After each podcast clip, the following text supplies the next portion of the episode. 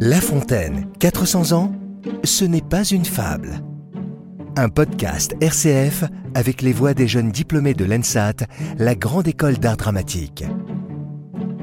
Je m'appelle Agathe Barra et j'ai choisi cette fable parce que c'est la première que j'ai apprise à l'école primaire et que je la trouve super et c'est un petit peu le, début euh, du théâtre euh, pour moi, je dirais. Parce que c'était un plaisir de, de dire des fables ou des poésies euh, devant la classe. Voilà, c'était des bons moments, toujours.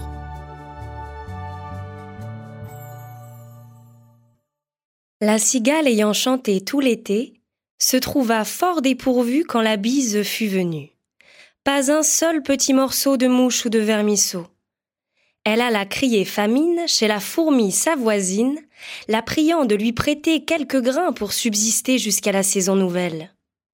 Je vous payerai, lui dit-elle. Avant l'août. Foi d'animal, intérêt et principal. La fourmi n'est pas prêteuse, c'est là son moindre défaut. Que faisiez-vous au temps chaud? dit-elle à cette emprunteuse. Nuit et jour, à tout venant, je chantais, ne vous déplaise. Vous chantiez J'en suis fort aise. Eh bien, dansez maintenant.